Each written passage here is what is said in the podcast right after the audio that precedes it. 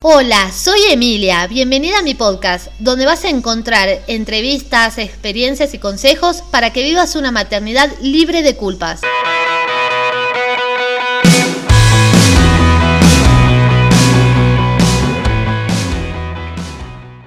Bienvenidos a este nuevo podcast. En realidad el primero fue la presentación, este sería el primer oficial, que tengo el honor y privilegio de entrevistar a la reina de los bebés. Consultora, consultora de, porteo, pediatra, algún título más que tengas y por el cual todavía no estás ejerciendo? Onda.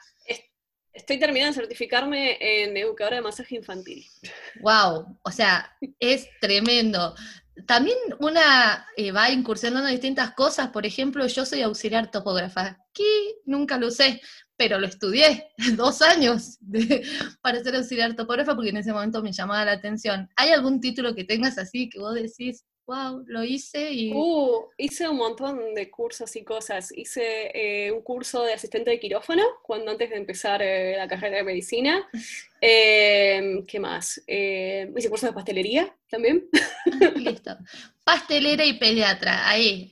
Está, bueno igual porque te sirve un montón para el tema, uno de los temas que y te tiro este datazo. Este datazo, este datazo. También me gusta mucho eh, la actividad física y durante mucho tiempo hice pole sport, que es como una variación del pole dance. ¡Ojo! ese dato no lo tenía nadie. ¡Ojo! Primicia. Tu médica pediatra favorita es experta en pole dance. Bueno, es buenísimo. Yo, yo escalaba. Es experta ya a esta altura, ya pasaron dos embarazos de ese momento, pero me encantaba. Es un deporte que me fascina. Es muy, muy buen ejercicio. Esa sí que es una primicia de mí, ¿eh? Mm, tremendo. Envidien, chicas, que tengo semejante primicia de Sabrina. Bueno, Sabri es, es lo más, aparte de todo lo que hace en las redes, ayuda un montón de mamás y nos da información clave en crianza respetuosa, que el nombre crianza respetuosa hoy está tan de moda, pero en el fondo hay, un montón de cositas que nosotros la tenemos implementadas porque vienen, vienen impresas de nuestra crianza.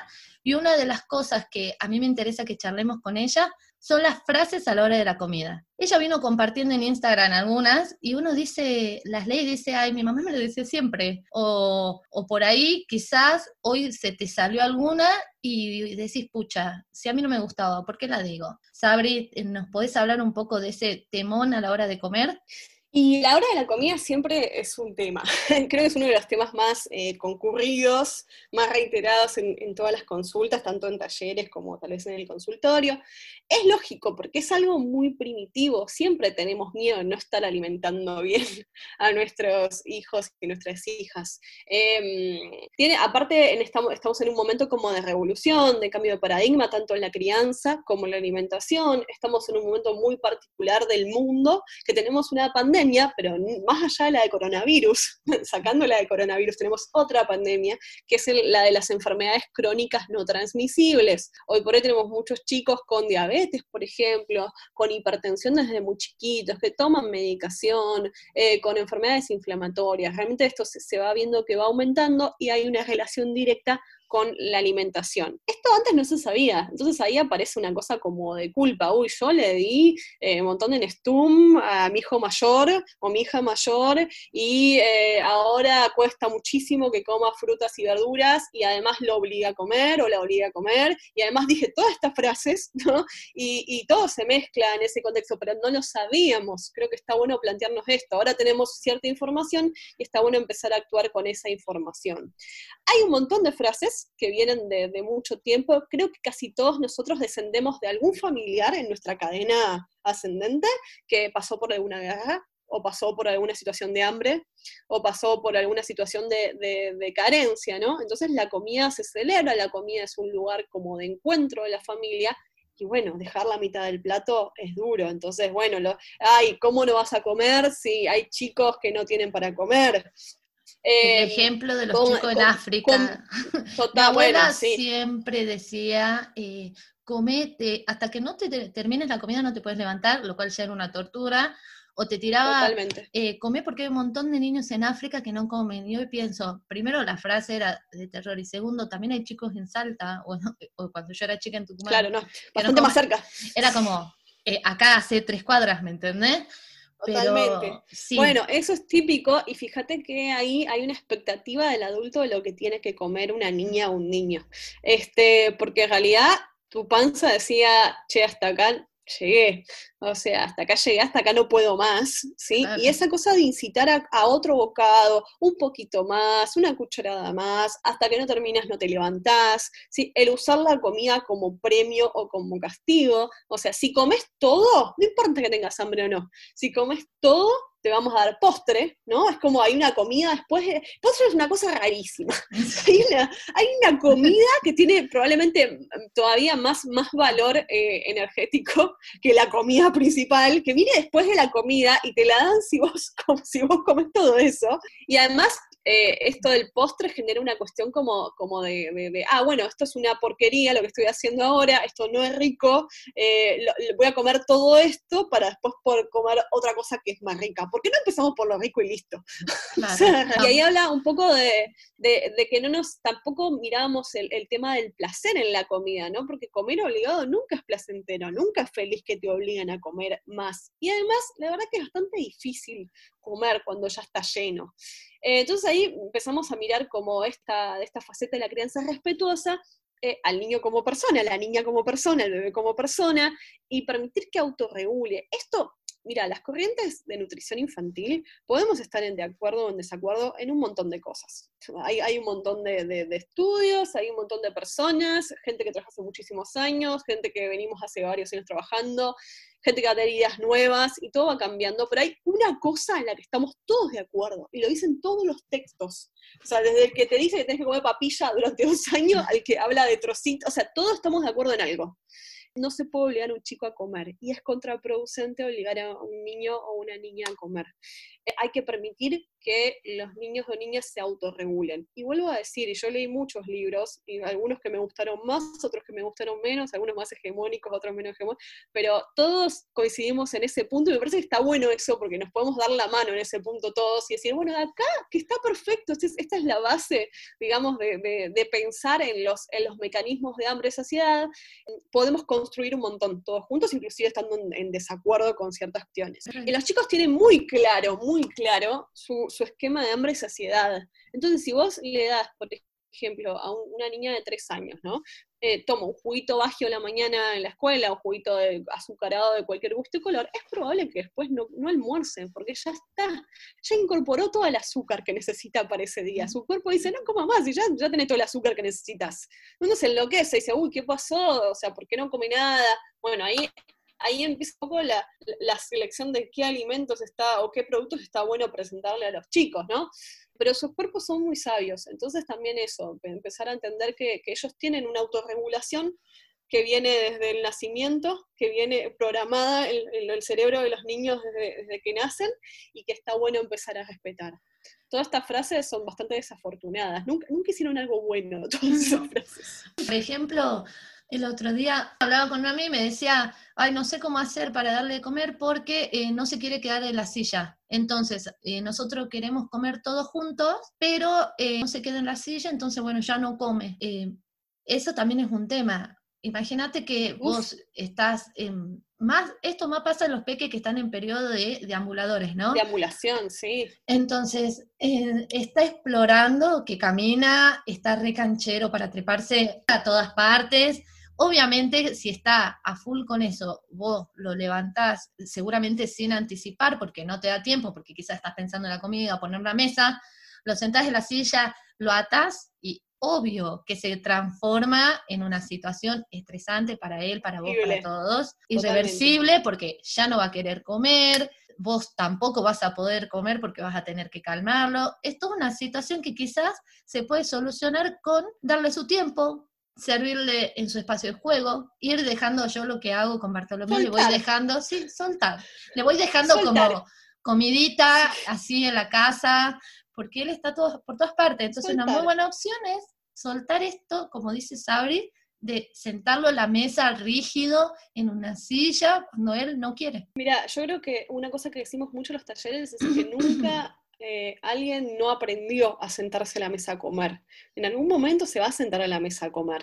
O sea, ahora, en un año, en tres años, quién sabe, ¿molesta a alguien un chico que está caminando? O sea, vos te puedes sentar a comer y tu niño está explorando tu casa, que se supone que es un lugar adaptado, obviamente, ¿no? A sus necesidades y es seguro. Eso no molesta a nadie, en realidad está explorando. Y como bien decía Semi, los deambuladores, los bebés cuando se empiezan a desplazar, el mundo es fabuloso, el mundo es, es, como Woodstock todo el tiempo, ¿no? Em, e, e, está lleno de, sensaciones y, y de cosas nuevas, incluso cuando sea dentro de tu casa, como ahora estamos en cuarentena, ¿no? Incluso dentro de la casa, todo el tiempo hay como, e, e, es maravillosa la, etapa exploradora. Inclusive una cosa linda que se puede hacer es como ponerse a su altura y empezar a mirar a su altura. Ustedes piensan que los chicos miran a su altura y cuando nos hacemos supa miran a otra altura y cuando se sientan en la silla miran a otra altura, todo el tiempo están cambiando de perspectiva. Eso es un montón para su cerebro, o sea, por eso se agotan. este, entonces sí, los, los, niños que, las, y las niñas que deambulan, probablemente no se sienten a comer. Y, también hay otra cosa en ese contexto. A partir de eh, los seis meses y más aún a partir del año de vida, el crecimiento se ralentiza. ¿Sí? empiezan a crecer mucho más lento.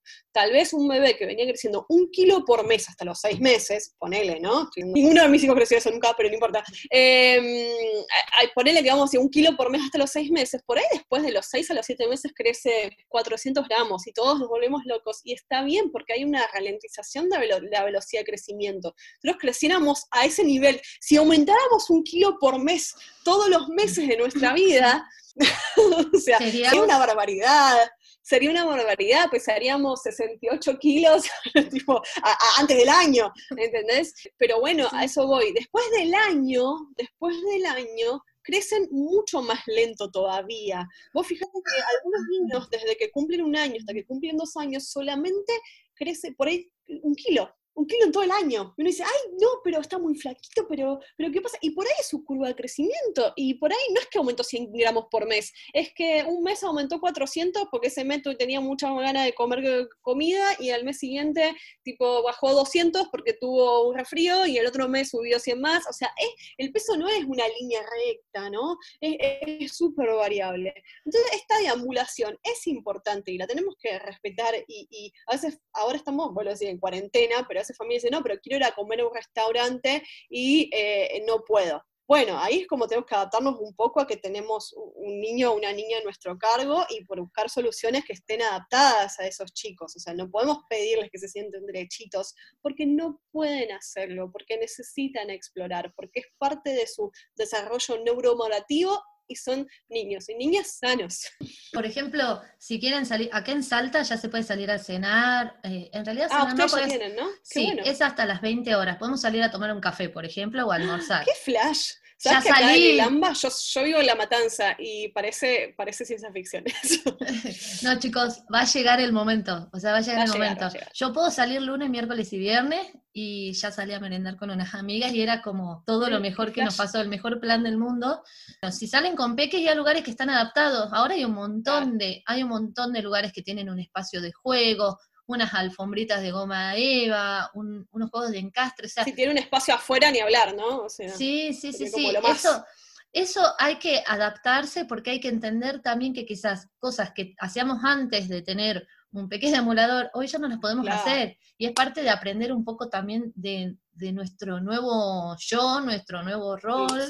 Obviamente que cuesta, porque nos encantaba ir a tomar un cafecito, quizás llevar el bebé en el coche y estábamos divinas, y hoy tenemos a alguien que nos está trepando, trepa todo, y es, y es hermoso eso, o sea, es hermoso porque es parte de un aprendizaje. Y está bueno que tocaste este tema de flexibilizar. Flexibilizar a la hora de comer, el tema de sentarlo si no quiere, el tema de flexibilizar un poco quizás también los momentos. Ahora no quiere comer porque no tiene ganas, porque no tiene hambre, porque está explorando, pero va a llegar el momento que sí. Y nosotras como mamá también tenemos un montón de otras cosas que ahora en esta nueva situación tenemos que poder flexibilizar. Dejar un poquito esa culpa que es como, yo me imagino, o sea, estoy parada y me imagino que pasa una sombra así, es, me aparece la culpa. Es como inmediato, no sé si es algo cerebral, si nos puedes hablar un poco de este tema, porque les pasa a todas. O sea, no conozco mujer que tenga un hijo que no diga la palabra culpa al menos una vez al día. Así, hasta te lo tiro con número.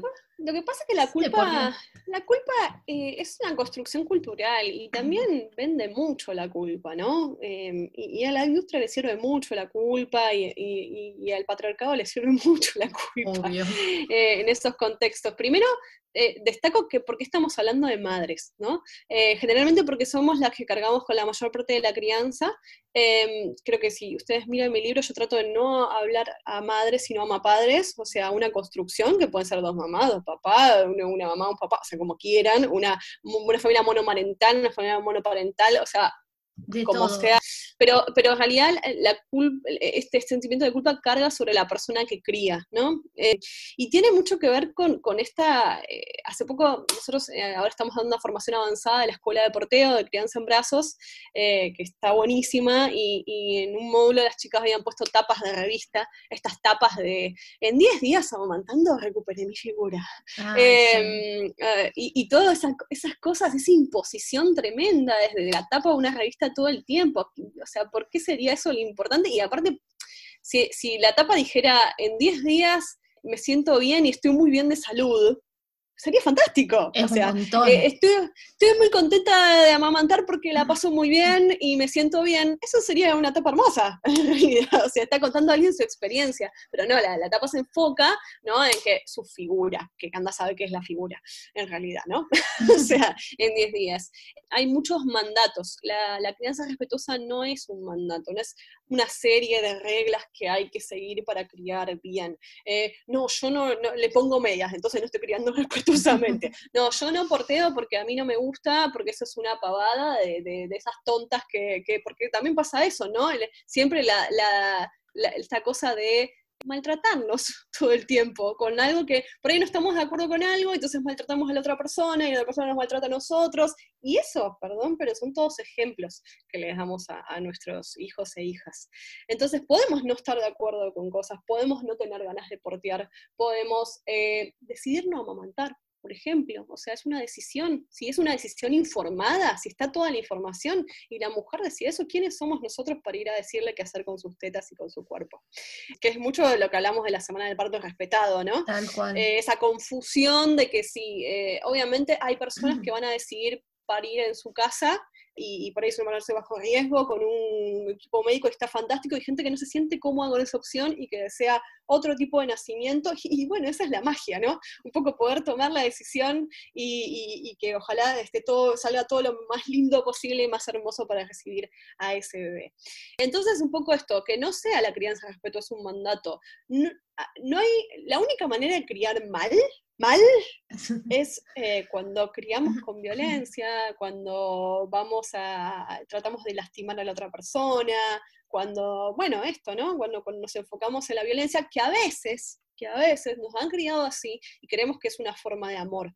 Entonces, eh, cuando a veces nos damos cuenta, pucha, ya me criaron así, yo estoy criando así, y ahora me doy cuenta que tal vez un chirlo la cola es violento eh, eh, el maltrato psicológico de, cerrarle la puerta y decirle vas a, te vas a dormir sin comer y no me vengas a buscar.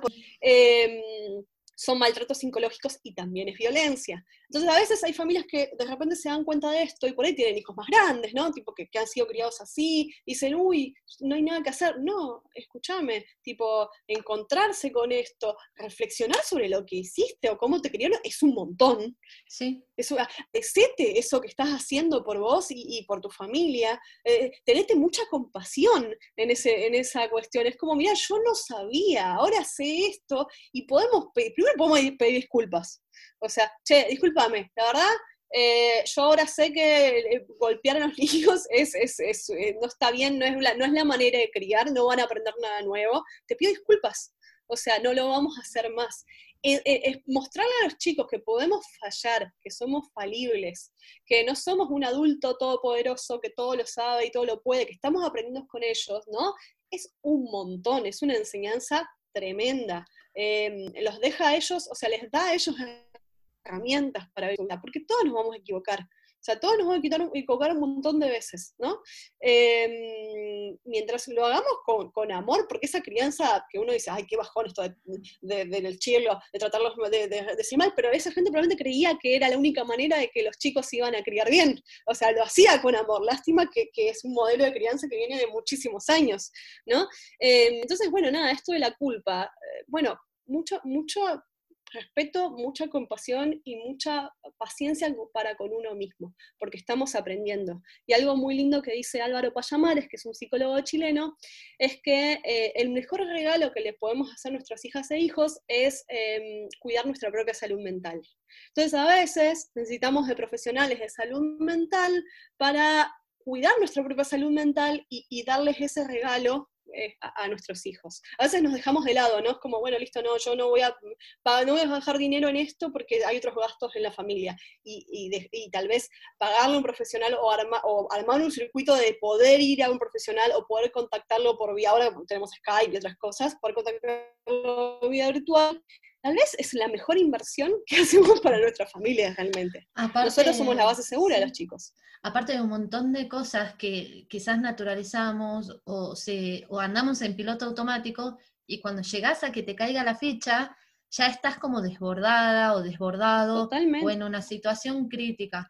A mí me gusta, ¿sabes? También pensar esto de la crianza respetuosa como que saca una brecha que otras crianzas, eh, no diría de antes, porque en realidad pasa eh, actualmente, pasó y, va a seguir pasando, pero viste que había un modelo de crianza donde había una brecha enorme entre el padre, madre e hijos. O sea, como que había una idealización, idealizabas cosas, no tenías quizás confianza para decirle algo, no escuchaste nunca un disculpame de tu papá o de tu mamá. Entonces creo que la crianza respetuosa acerca muchísimo a esto, ¿no? A la comunicación. Quizás hoy sos mamá o papá de un hijo adolescente en el cual sí recibe un churro a la cola, recibe un grito, una actitud violenta que vos en ese momento no la percibías, hoy tener por ejemplo, en la hora de la comida hemos escuchado historias de por la preocupación de que no comiera, o sea, porque todo tiene que ver con eso, por la preocupación, por el miedo, de que lo agarraron de atrás y otro le abrió la boca y otro le metió comida en la boca. Entonces uno dice, uy, esto es violento, pero ha pasado un montón, pero por miedo y por amor, en realidad. O sea, el nombre del amor hacemos un montón de cosas. Porque te amo, este, tomar la cuchara, pero sí, es así. Eh, y yo creo que hay muchas que son mamás de, o papás de adolescentes y ahora tienen un hijo chico sentate con tu hijo adolescente, tu hija, explícale, eh, pedirle disculpas, contale este camino nuevo que estás tomando, acércate, o sea, es como que hay que sacar esta brecha de, esta, esta, lejanía. O sea, yo siento que la creencia respetuosa con la diferencia de los otros modelos es que vos tenés una cercanía y un acompañamiento de persona a persona no es esa barrera como cultural. Eso, que acabas de decir, padre. ese concepto tal cual, persona a persona. O sea, el bebé, y por eso eh, el respeto desde, el nacimiento, el bebé es una persona, le pedimos permiso para, para tocar cuerpo, por más que sea que nos necesita a nosotros para que lo llevemos, para que lo cambiemos, para que lo alimentemos, y le pedimos permiso, y le pedimos disculpas. O sea, em, y no por eso, o sea, somos, hay una cosa como que es esa barrera que vos decís como de no mostrar debilidad, ¿no? Que tenemos como los adultos. O sea, si lloramos, si pedimos disculpas. Yo tengo un ejemplo muy claro de mi infancia que recuerdo, no me acuerdo quién fue, pero tipo de, de chocarme, o sea, venir caminando un adulto y de chocarse conmigo, y en vez de decirme, disculpa, me, choqué con vos porque no te vi, tipo, decirme como, ¿qué hacías en el camino? O sea, no, señor adulto, usted me, me, chocó. O sea, eh, entonces, ahí, ¿qué, ¿qué, pasa con esa frase? Hacen sentir mal al chico porque como que hago yo en el camino. O sea, eh, eh, genera un montón de angustia cuando en realidad mm, la respuesta era como, uy, perdóname. ayer, así, tengo 32 años, me pasó ayer. estaba aquí en casa sin agua, entonces la llamo a mi mamá y me viene a buscar para llevarme, porque Bart y yo éramos un mar de pintura. Eh, bueno, me busca, bajo del auto, lo agarra ella al bebé y yo me tropiezo en la vereda, y me reventé, o sea, me caí, tengo la rodilla pelada, ¿y qué me dijo mi mamá? O sea, si me está escuchando, te amo, pero es la realidad. Me dijo, ay, Emilia, ¿cómo te vas a caer así? Te podés quebrar con el tamaño que tenés. O sea, ayuda. Ah, encima te encima te... te... digo por, ah, o sea, ¿ves? Pero ayúdame, eso no está pensado, ella no lo pensó, ella no, no es que lo elaboró, voy a decirle esto para que se sienta mal. Le, salió porque es lo que tiene incorporado. Le salió, y yo me reía porque decía, ayúdame, ¿me entendés? No, no, entonces se enojó conmigo porque yo me caí. No, todos los comentarios sobre el cuerpo ajeno también, ¿no? Eh, todos los comentarios del cuerpo de, la mujer embarazada, de la mujer recién parida, bueno, la tapa de la revista que también habla del cuerpo y solo del cuerpo. Este, sí, está todo en la mano. Después hablamos del cuerpo de la niña, del niño, eh, Sí, no, y yo me, me, río, pero en realidad, o sea, lo que sé es que ella se preocupó. Se preocupó porque me maté, la verdad. Pero su respuesta fue tremenda, tremenda. Yo hoy me río todo, pero en ese momento, después reflexioné y decía, de todas las cosas que me pudiste decir, eso es lo primero que se te vino a la cabeza. Y eso viene de esto que dice Sabrina, o sea, hablar bien, pedir disculpa, hablar al otro como persona, no. Nuestros hijos o hijas no son menos o algo más chico o no sé, no diría la palabra inferior, pero no están abajo porque son hijos, o sea, son personas, es lo mismo, es el mismo trato para todos. Como a vos querés que te traten, lo mismo tenés que tratarlo a ellos. Lo vas a cambiar, le pedís permiso, le explicás, te voy a poner la rimera, te saco esto, vamos a cambiar el pañal, sostenemos el pañal, te voy a limpiar. Cuando son muy chiquititos, a mí me pasó, lo hacía en mi casa y la señora que me ayudaba me miraba como diciendo, te habla y no le entiende. Está loca. Está loca que habla sola. Pero después entendió, porque hoy lo hago con mi hijo y mi hijo se ríe, disfruta, entiende. Entonces eso, flexibilizar y entender esto y también entender, ¿no? Y esto lo, destaco porque a veces pasa mucho, que la crianza respetuosa no es una crianza sin límites, al revés. O sea, nosotros somos los adultos, nosotros tenemos un papel de adultos y vamos a construir límites con esa niña o niño porque los límites son un borde seguro donde se pueden mover los niños. Eh, ser respetuoso no quiere decir eh, como que hagan lo que quieran. No, ser, ser respetuoso no es ser niño céntrico, y esto está bueno de aclarar, porque no es sano para un niño que la crianza sea niño céntrica, que se haga todo lo que quiera la niña o el niño. Eso no va a ser sano, no va a ser sano porque todos sabemos que quiere hacer un toddler, ¿no? Un, deambulador, quiere tirarse por la ventana, si, si quiere agarrar cuchillos, siempre, siempre lo, más peligroso, el coso el enchufe, ¿no? O sea, si, si pudiera, si pudieran, miran por eso. Eh, no, pero más allá del chiste, eh, no, no vamos a por su seguridad y porque hay normas sociales y porque hay normas culturales y porque hay cosas que vamos a estar dentro de una sociedad y, nada. Eh, entonces, no, esto no es crianza sin límites, nosotros podemos poner un límite en forma amorosa. O sea, nosotros podemos decirle, che, mira, te, entiendo que querés ir viendo dibujitos, te entiendo, pero no estamos levantando el límite. No estamos diciendo, bueno, voy a prenderte la tele porque un ratito más porque está llorando. No, acompañamos ese llanto. Podemos ser muy amorosos en el acompañamiento de ese límite y el límite no levantarlo, porque el límite lo pusimos nosotros. Exacto. Y, porque es por su salud y porque nosotros lo hemos decidido para, toda la familia. Em, es muy loco. Yo el otro día estuve en un taller de Cultivando Crianza Viva, me gustó mucho, de Ana ay, Bellignia, después lo ponemos por ahí, lo ponemos abajo, me encantó, eh, que hablaba de límites y, acompañamiento emocional, sobre todo en esta época tan complicada, ¿no? De cuarentena y demás, y, era maravilloso, ¿no? Y yo le decía como esto de, aprender, eh, siempre pensamos que poner un límite es enojarse, gritar, poner cara seria, estar como enojados todo el día para, para que entienda que es un límite, y que en realidad también el límite lo podemos poner con mucha amorosidad y ser, y ser como no flexibles con ese límite, porque es, un límite que tiene que ver tal vez con la salud de, con, de, esa niña o de ese niño. Eh, y sin embargo, más allá, no somos flexibles con el límite, pero lo acompañamos amorosamente.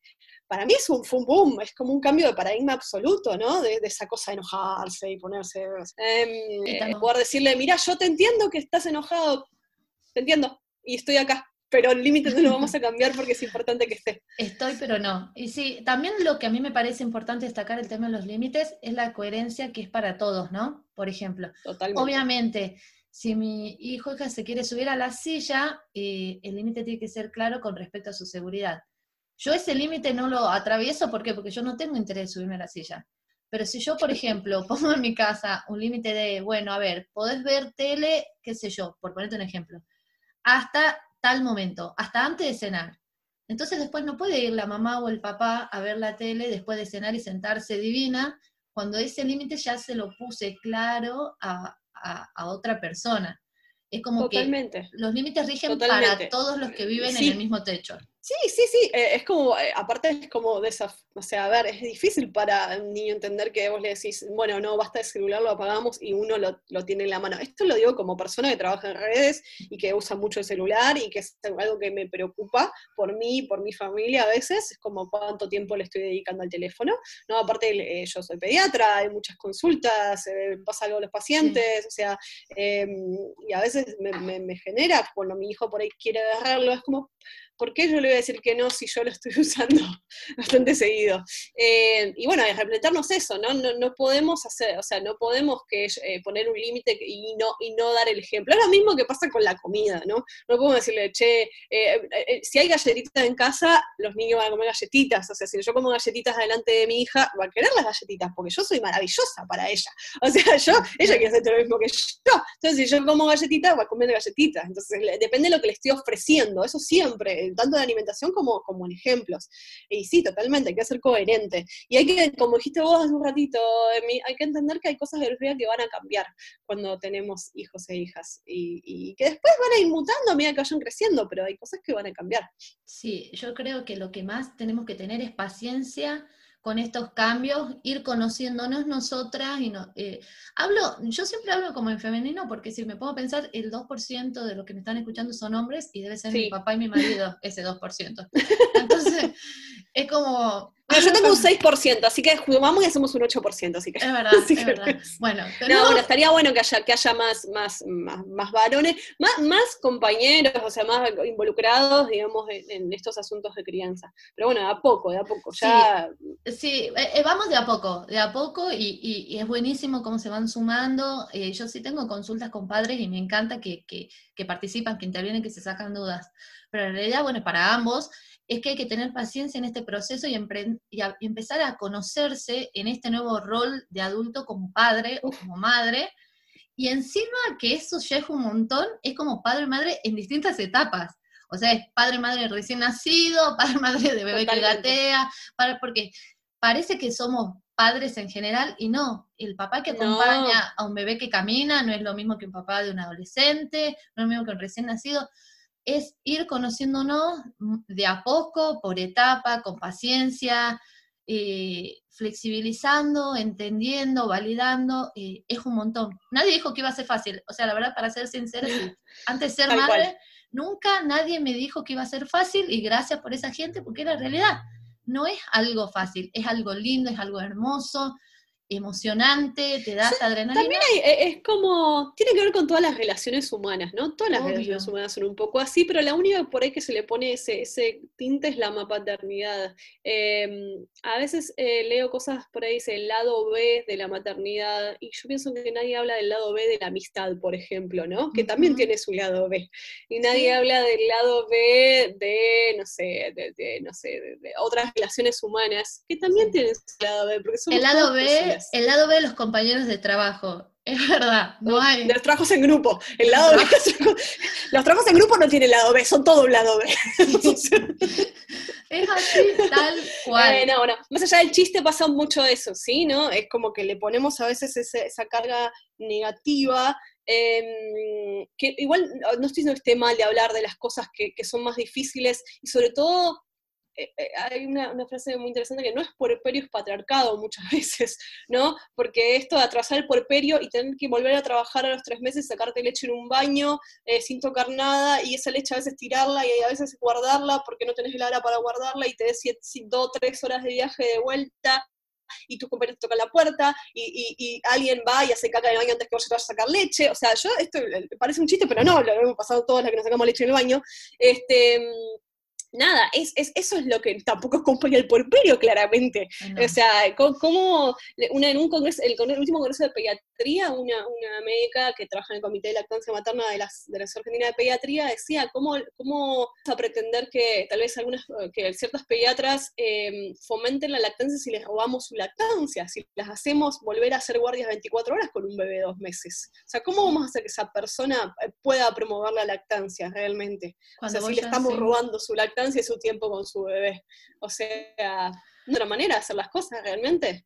No, no, muchísimo para, para reflexionar, para, de verdad, yo creo que mi objetivo de hacer estos podcasts es, aparte de dar información, porque información pueden conseguir de todos lados, es que lo escuches y reflexiones y te pongas a pensar en qué lugar estás, si estás cómoda o cómodo en ese lugar, a dónde querés llegar, eh, reflexionar cómo te sentís con un montón de cosas, hoy tenés acompañamiento psicológico en algo o no lo tenés, lo necesitas, no lo necesitas. La idea, Sabrina es una genia con todos los temas y en, esto te, tiró como mil cosas para que las pienses y, y, la tengas ahí como dando vueltas. Empecemos con el pole dance. Con el... el pole dance, chicas, ya saben, ya, acá abajo vamos a dejar donde se pueden inscribir si quieren hacer, pero no, la verdad que es muchísima información aparte de todo esto, de que es una genia de todo, escribe, escribe muy bien, hace unos textos literarios, poéticos, divinos de la maternidad que le da un tinte, eh, te diría hasta romántico muchas veces, o justo en el momento que vos estás atravesando, entras, lees un post de ella que escribe como un, poema para su hijo y, y te conmueve. Y eso a mí, por lo menos, bueno, a mí también me gusta escribir, tengo mi papá también que escribe mucho, entonces me encanta cuando vos eras chica hacías eso, o sea, eras de tener diario y escribir ahí, viste que estas cositas son un poco de, de chica, ¿no? De tener el diario, el cuaderno. Sí, sí, sí, hay una cosa que le podría agradecer a mi familia, em, es el acercamiento hacia, hacia los libros. En mi familia sí, todo el mundo lee mucho y, tuve mucha, mucha exposición a la lectura desde muy, muy chica, y sí, desde muy, muy chica siempre escribí, Em, a veces eh, hay como una desvalorización de lo que escriben los chicos, y yo creo que es como fabuloso lo que escriben los chicos, me, es como tan, tan transparente y tan hermoso. Em, justo encontré, encontré otro una revistita que, que me traje de, de, mi casa natal, donde hay el cuento publicado mío tenía ocho años, y es muy gracioso poner una revista de esas, viste, como, como municipales, que, este, sí, siempre escribí eh, un poco más, un poco menos. La carrera de medicina obviamente es una, te trunca un poco las, expectativas artísticas claramente. aparte trabajaba, imagínate, o sea, trabajaba y cursaba, entonces ¿Sabes qué hace la carrera de medicina? Si tenías linda letra, murió en la facultad de medicina, ¿no? No, eso, eso no, no, no, para, para, para, para, momento ahí. No, una cosa es tener linda letra caligráficamente hablando, pero yo hay una cosa que me parece que, es inexcusable, que es que la receta tiene que, tiene que entenderse lo que dice, porque si no es mala praxis, así es fácil. O sea, la receta tiene que entenderse lo que dice. Después, bonita, la, la filigrana es otra cosa. es tremendo. Puede ser fea, pero aunque se entienda está bien. No, y aparte tiene que ser, o sea, es, es, una responsabilidad médica, tipo, escribir como corresponde. Pero bueno, volviendo un poco al tema, digamos, de, de escribir, la, la facultad, la verdad que sí, la residencia también, ¿no? Y, y creo que retomé mucho, eh, retomé mucho cuando, cuando mi hijo Juan estuvo en la NEO, en momentos donde yo no podía entrar o estaba muy grave o, o la, cirugía que pasó, que, que, le escribía mientras él estaba, digamos, en esos momentos tan terribles. Eh, y bueno, después cuando falleció también eh, hubo mucha, mucha escritura alrededor de eso. Y bueno, nada, sigue, sigue fluyendo en, ese curso realmente. La escritura tiene un poder de sanación que es impresionante, es un proceso de acompañamiento impresionante. Yo también escribo muy chica, me encanta. De hecho, estoy escribiendo que voy unos meses atrasada el cuaderno de Bartolomeo, como que pongo los destacados mm, del mes y se los recomiendo a todos los que están acá escuchando que lo hagan. Es un lindo ejercicio. Si están atravesando la cuarentena, bueno, pueden poner eh, mi versión del apocalipsis y lo escriben. Entonces, entonces eh, bueno, nada, mil gracias. Ahí estoy viendo, nosotros con Sabrina nos estamos viendo y por ahí atrás. Ah, Godzilla, no. Mi emulador marroncito. Sí, sí, sí, sí. No, pero por Mi emulador marroncito. Estaba ahí en los cajones, me muero. Godzilla, Godzilla es una celebrity. Godzilla es, una, eh, Godzilla es el verdadero influencer. Olvídate, sí. Acá el único influencer que hay en esta casa es Godzilla. Eh, el, mimado, ahí está, divino. Eh, muchas gracias, Sabri. chicas, por favor, si están, si están embarazadas, si están, eh, ya tienen el bebé y ahí tienen un montón de dudas, si está por comenzar a comer, si están pensando en ser madres, o sea, el libro de Sabrina es lo mejor que les puede pasar.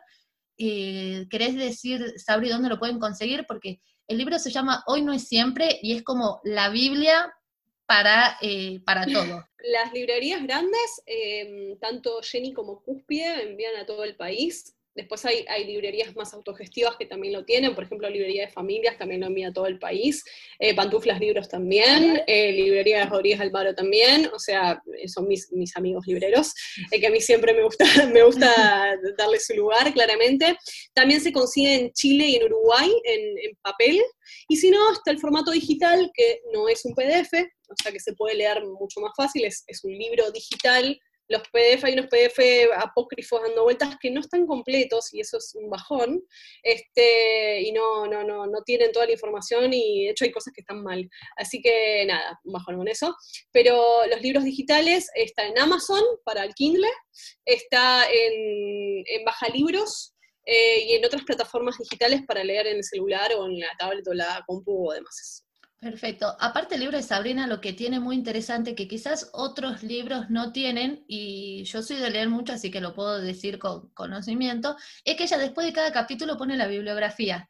Y eso para mí. Ah, sí, eso sí. Eso primero. Fue más, fácil, fue más fácil escribir el libro que poner toda la bibliografía.